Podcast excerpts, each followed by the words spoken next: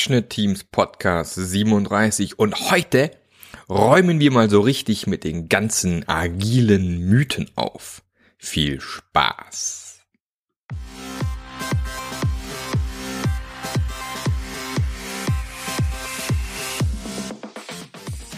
Der Passionate Teams Podcast. Der Podcast, der dir zeigt, wie du Agilität erfolgreich und nachhaltig im Unternehmen einführst. Erfahre hier, wie du eine Umgebung aufbaust, in der passionierte Agilität entsteht und vor allem bleibt. Und hier kommt dein Gastgeber, Marc Löffler. Uh, da sind wir wieder. Mann, bin ich froh, wieder eine Podcast-Folge mit euch machen zu können. Schön, dass ihr wieder da seid. Ich hoffe, ihr genießt gerade, was auch immer ihr gerade tut. Und wir räumen heute auf mit agilen Mythen. Ich hoffe, das klang jetzt gruselig genug. Ähm, und zwar gibt's ja, weiß ich nicht, es ranken sich ja extrem viele Mythen um das Thema Agil. Vor allem Menschen, die noch nie mit Agil zu tun hatten, stellen sich unter Agil ja wahnsinnig viele gruselige Sachen vor. Und ich möchte heute einfach mal mit dem Thema aufräumen und die ein, den ein oder anderen Mythos auseinandernehmen. Und der erste Mythos, mit dem ich mich gerne beschäftigen möchte, ist, agil bedeutet keine Dokumentation. Ja, woher kommt das Ganze? Also, wer das agile Manifest schon mal gelesen hat, der kennt ja dieses Thema hier, ne? Funktionierende Software ist wichtiger als Dokumentation, als umfassende Dokumentation tatsächlich. Und das genau ist aus meiner Sicht der Grund, warum viele glauben, dass im Agilen nichts dokumentiert wird. Da hat wohl jemand das Agile Manifest nicht verstanden. Also, es ist eher so gedacht, dass die Dinge, die links stehen im Agilen Manifest, sind wichtiger als die, die rechts stehen. Das heißt nicht, dass Dinge, die rechts stehen, wie zum Beispiel umfassende Dokumentation, unwichtig ist. Mein Lieblingsbeispiel trotz allem ist, ich glaube, jeder von euch hat sich schon mal ein Auto gekauft, oder?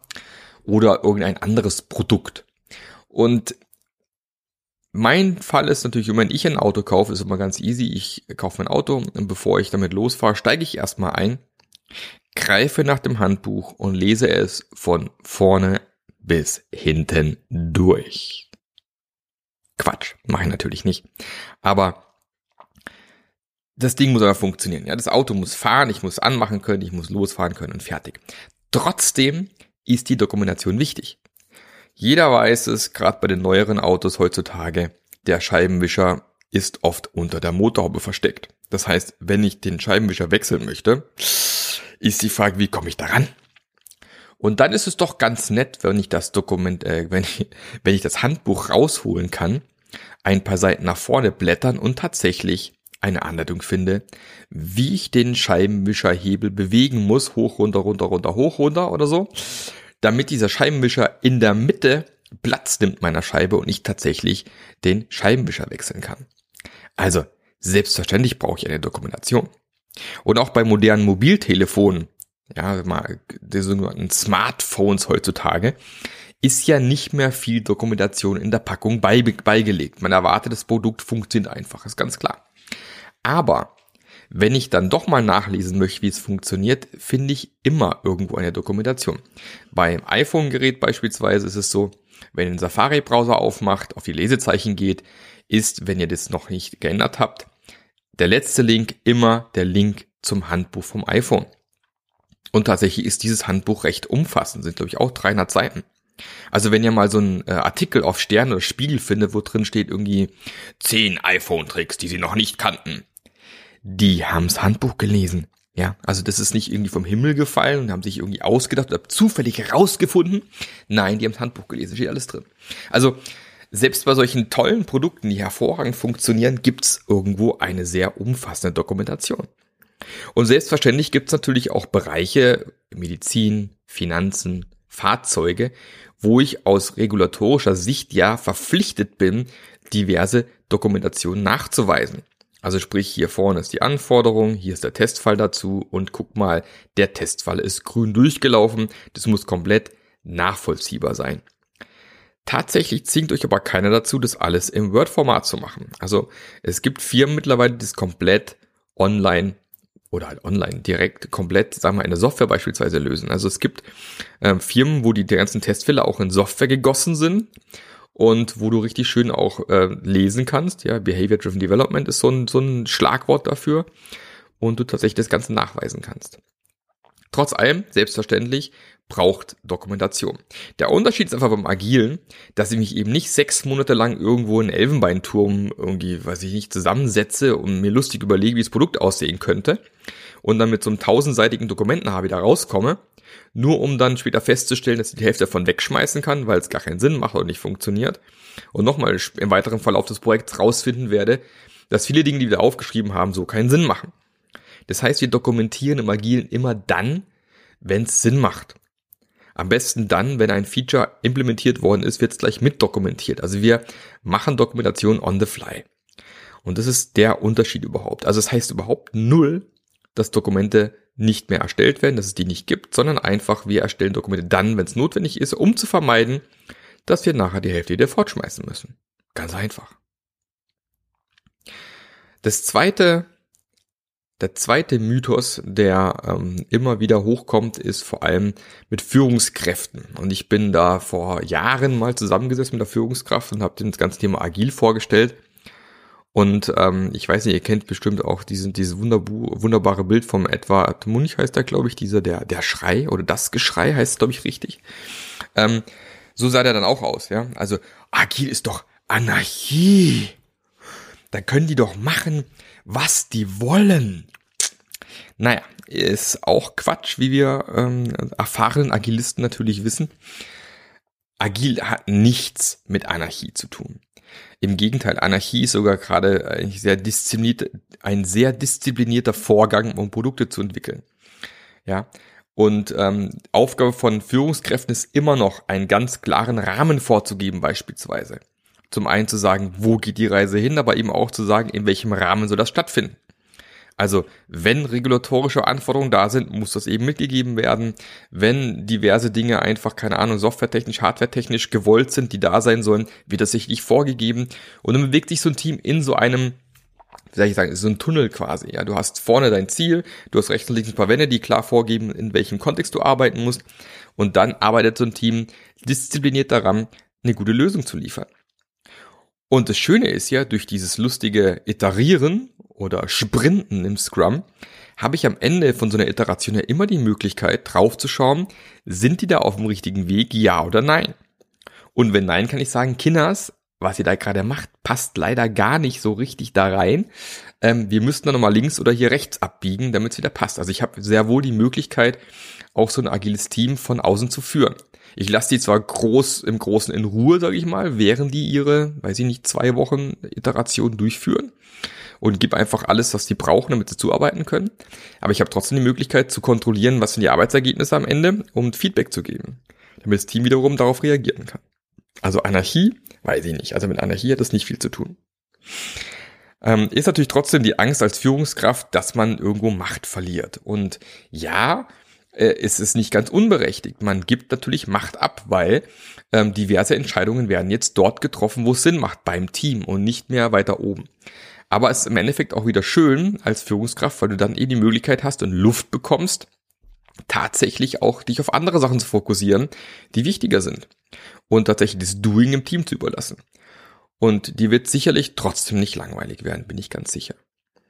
Ähm, wenn du übrigens dich interessierst dafür, wie das Ganze aussehen kann, äh, agiles Führen, es gibt auf meiner Homepage tatsächlich die Möglichkeit, dass du da dich in meinen ähm, Newsletter mit raufnimmst, wenn du dich fürs Thema Passionate Leadership Agility interessierst. Da werde ich demnächst einen Kurs für online stellen, wo ich darauf eingehen werde, eben was heißt es eigentlich agiles Führen und wie kann ich passioniert agil führen, dass es nachhaltig im Unternehmen funktioniert. Also ruhig mal auf marklöffler.eu nachschauen, einfach mal hier Sign up machen, ein nettes Freebie bekommen und dann werde ich dich weiter auf dem Laufenden halten, wann es da losgeht. Der nächste Mythos ist tatsächlich, agil ist schneller. Natürlich. Und ähm, tatsächlich ist es so ein Riesenmythos, der sich immer wieder festsetzt und viele Leute glauben dann eben auch, ja, wenn ich hier mal, äh, keine Ahnung, Scrum beispielsweise einführe, die das hier hervorragend gemacht haben, die natürlich auch diesen Mythos agile schneller schön unterfüttern mit solchen lustigen Sachen wie, wir nennen diese Iteration Sprint. Ja.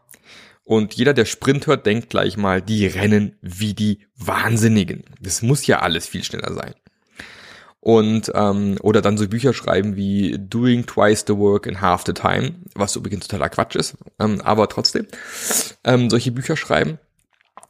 Ähm, agil ist erstmal langsamer. Man glaubt es kaum. Aber warum ist es erstmal langsamer?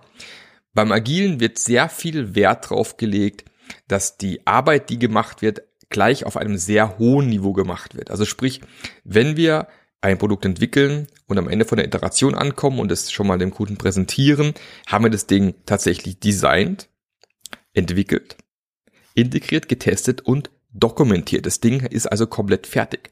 Da wir das alles innerhalb von einer Iteration machen und eben nicht diese Phasen haben, wir entwickeln erstmal, dann integrieren wir sehr, sehr lange, dann testen wir noch viel, viel länger und machen erst noch riesige Bugfixes, wirkt agil erstmal langsamer.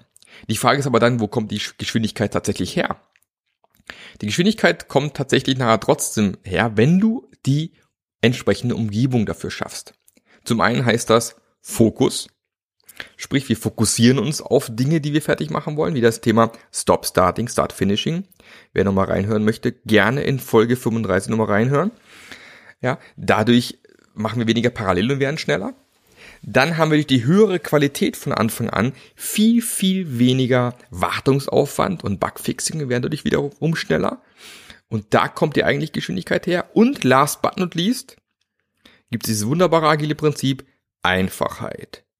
Die Summe nicht getaner Arbeit maximieren. Denkt ihr so, wie die Summe nicht getaner Arbeit maximieren, was soll das denn wieder? Auch da wieder, wir fokussieren uns auf die wirklichen wichtigen Dinge im Produkt und lassen alles andere weg. Sprich, wir bauen also mal ein Produkt auf, was einfach natürlich Voraussetzungen hat, dass es funktioniert, aber wir versuchen jetzt eben nicht irgendwie, oder Konkurrent hat 1000 Features im Produkt, dann muss ich mindestens 1001 Feature auf den Markt bringen. Nein, die Idee hier ist eben zu schauen, was ist so ein Feature, nachdem sich nachher jeder die Finger leckt und das Ding nachher unbedingt haben möchte. Und dann können wir ohne weiteres auch 200 Features weglassen, weil es dann keinen mehr juckt, weil die wollen unbedingt das Ding haben. Mein Lieblingsbeispiel hier ist das iPhone. 2007 präsentiert worden von Steve Jobs. Jeder dachte, wow. Killer-Feature damals, der Touchscreen. Es gab zu dem Zeitpunkt kein einziges Smartphone, was mit dem Finger bedient werden konnte. Also alles musste mit Stift bedient werden, wenn überhaupt. Und tatsächlich konnte man dem Ding auch zum allerersten Mal richtig im Internet surfen. Also der Safari-Browser war der erste Smartphone-Browser, mit dem ich Webseiten ansehen konnte, wie sie wirklich ausgesehen haben. Ja.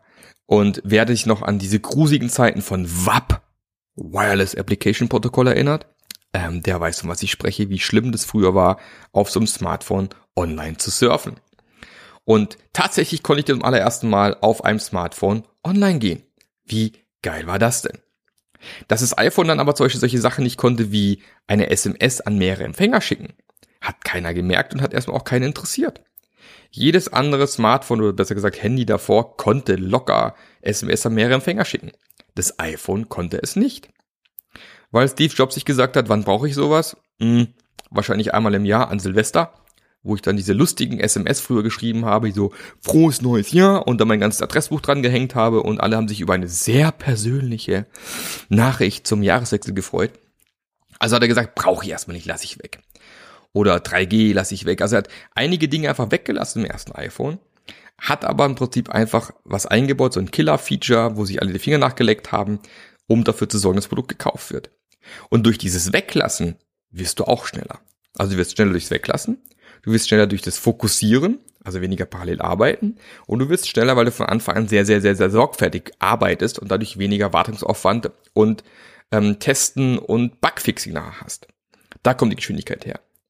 Aber wenn du nur Scrum einführst und drumherum nichts veränderst, wirst du keinen Geschwindigkeitszuwachs feststellen.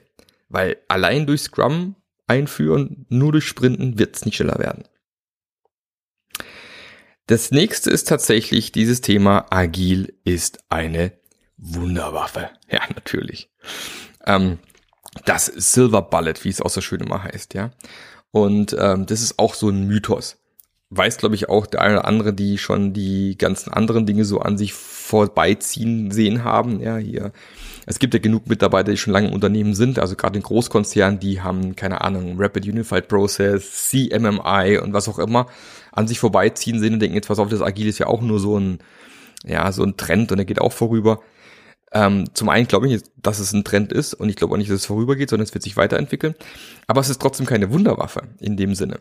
Also das Thema auch im Agilen ist einfach äh, Garbage in, Garbage out. Also wenn ich vorne Müll reinkippe im Sinne von schlechte Anforderungen, schlechte, schlechte Visionen, wenn ich nicht die Voraussetzungen im Unternehmen schaffen, wie 100% Teams beispielsweise, dann wird es durch Agil auch nicht besser werden.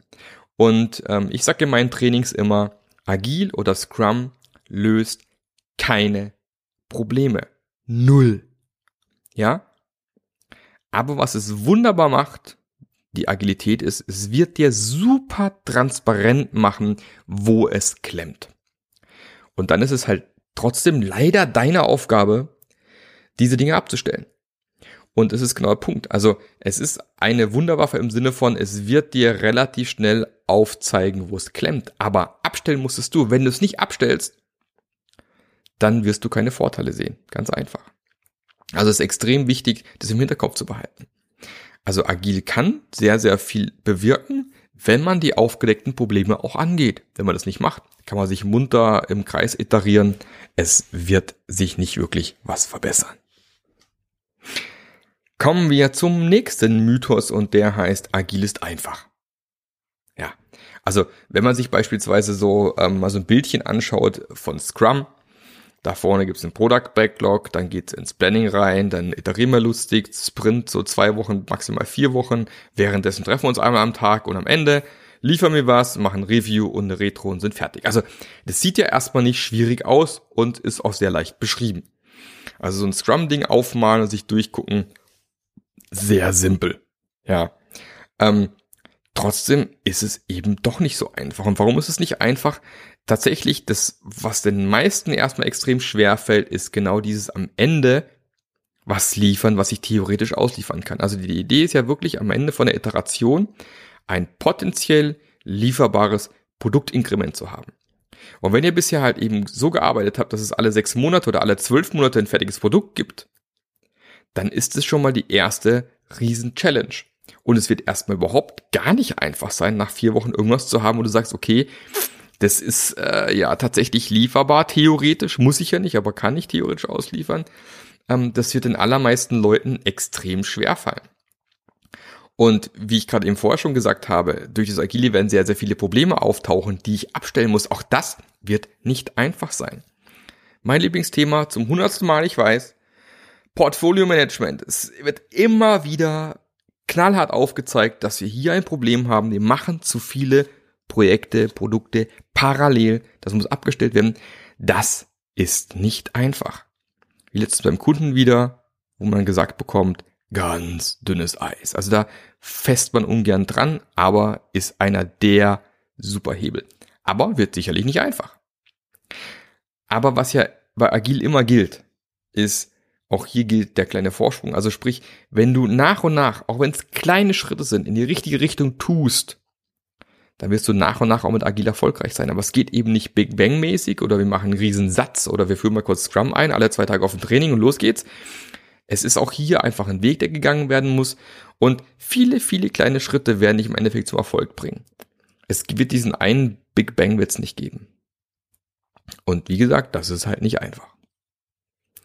Dann ähm, der nächste Mythos, der oft hochkommt, ist, agil geht nur in der Softwareentwicklung weiß nicht, also ja, tatsächlich wurde das agile Manifest von Softwaremenschen geschrieben. Das ist ja, das ist ein Fakt. Und tatsächlich kommt Agilität auch aus dem Softwarebereich. Bloß wenn man sich das agile Manifest anschaut, da stehen relativ viele Dinge drinne, die in jedem Bereich Sinn machen. Ja, also auch in der Hardwareentwicklung macht es Sinn, in regelmäßigen Abständen was zu liefern, was wir uns angucken können und am besten in so kurzen Zyklen wie möglich. Auch da macht es eben Sinn, den Kunden eng einzubeziehen beispielsweise. Auch in anderen Bereichen macht Sinn, sich alle paar Wochen mal hinzusetzen und zu schauen, was läuft denn aktuell gut bei uns, was läuft nicht so prickelnd und wie können wir besser werden. Und auch macht es Sinn, das Thema Einfachheit im Hinterkopf zu behalten. Also sprich, was müssen wir wirklich gerade aktuell tun und was können wir erstmal weglassen. Also viele der Prinzipien lassen sich hervorragend auch in andere Bereiche übertragen.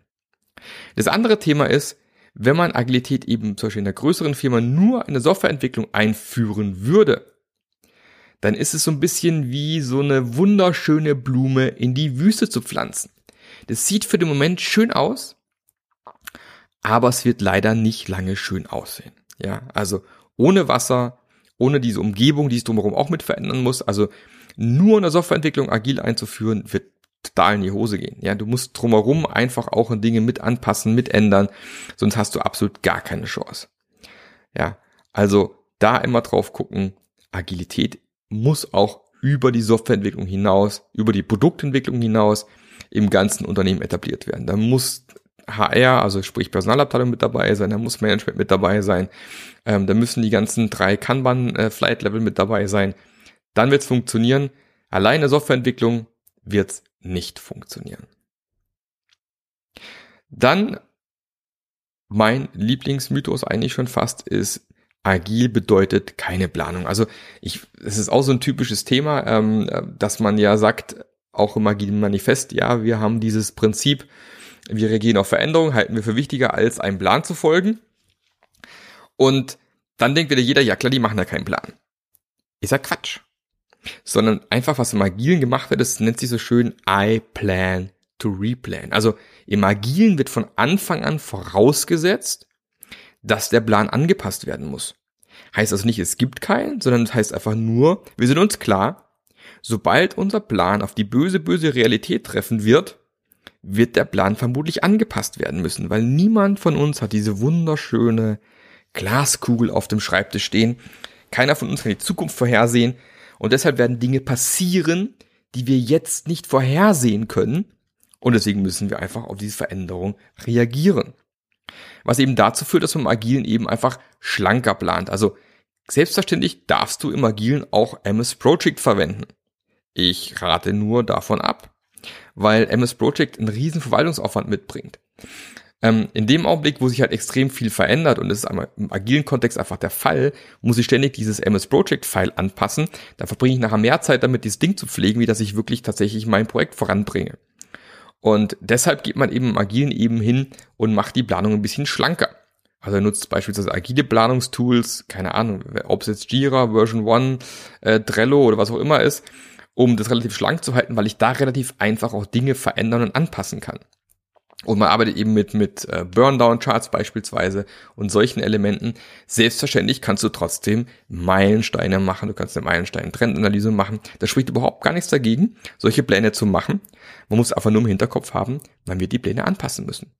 Und das ist das Schöne im Agilen, das wird eben so schön schlank gehalten, dass ich jederzeit das Ding eben auch anpassen kann und es einfach normal ist und ich eben nicht dann riesen Change Request schreiben muss und äh, das irgendwie durch ein Change Control Board gehen muss, um dann irgendwas.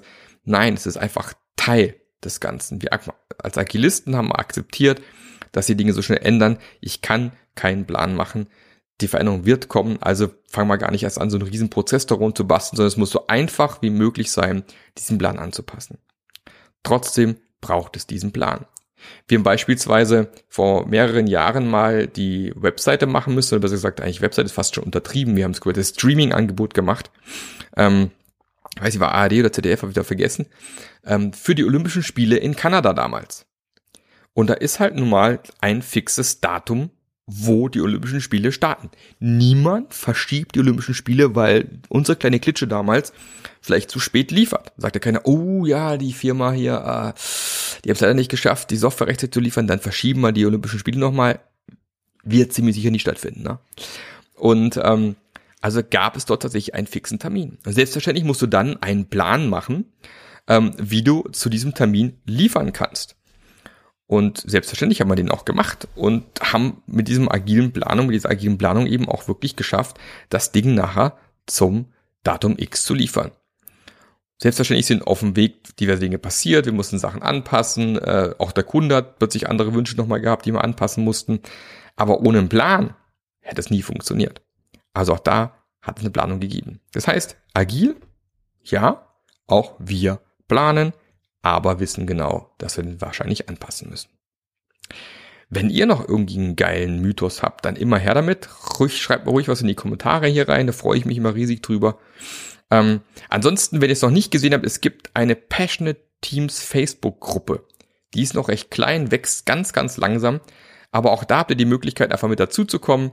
Gibt eine kleine Umfrage auch, wo ich frage, welche Themen interessieren euch. Ihr könnt mir schreiben, was ihr gerne haben möchtet, welche Gäste vielleicht im, in, in meinem Podcast noch auftauchen sollen, welche Themen euch noch brennend interessieren. Und ähm, würde mich riesig freuen, wenn ihr auch reinkommt. Also auf Facebook, der Passionate Teams, die Passionate Teams Gruppe. Ihr findet es auch hier in den Show Notes mal drunter. Da gibt es einen Link in die Gruppe, wo ihr reinkommen könnt. Und ähm, da freue ich mich riesig, wenn ihr da auch mal auftaucht, damit ich mal weiß, wer seid ihr eigentlich, wie hört ihr eigentlich alles zu? Weil es motiviert mich natürlich auch. Je besser ich euch kennenlerne, umso bessere Podcast-Folgen kann ich für euch machen. Und ansonsten wünsche ich euch noch einen fantastischen restlichen Lauf, eine fantastische Fahrradfahrt, eine fantastische Fahrt zur Arbeit oder was auch immer ihr so Schönes treibt noch. Vielleicht kocht auch was Leckeres, dann ähm, ja immer her mit den Rezepten. Ich habe jetzt schon Hunger. Und ähm, wir hören uns wieder in der nächsten Folge. Und bis dahin wünsche ich euch eine fantastische Woche. Euer Marc. Ciao. Der Podcast hat dir gefallen? Dann sorge auch du für eine agilere Welt und unterstütze diesen Podcast mit deiner 5-Sterne-Bewertung auf iTunes. Und für mehr Informationen besuche www.marklöffler.eu. Bis zum nächsten Mal.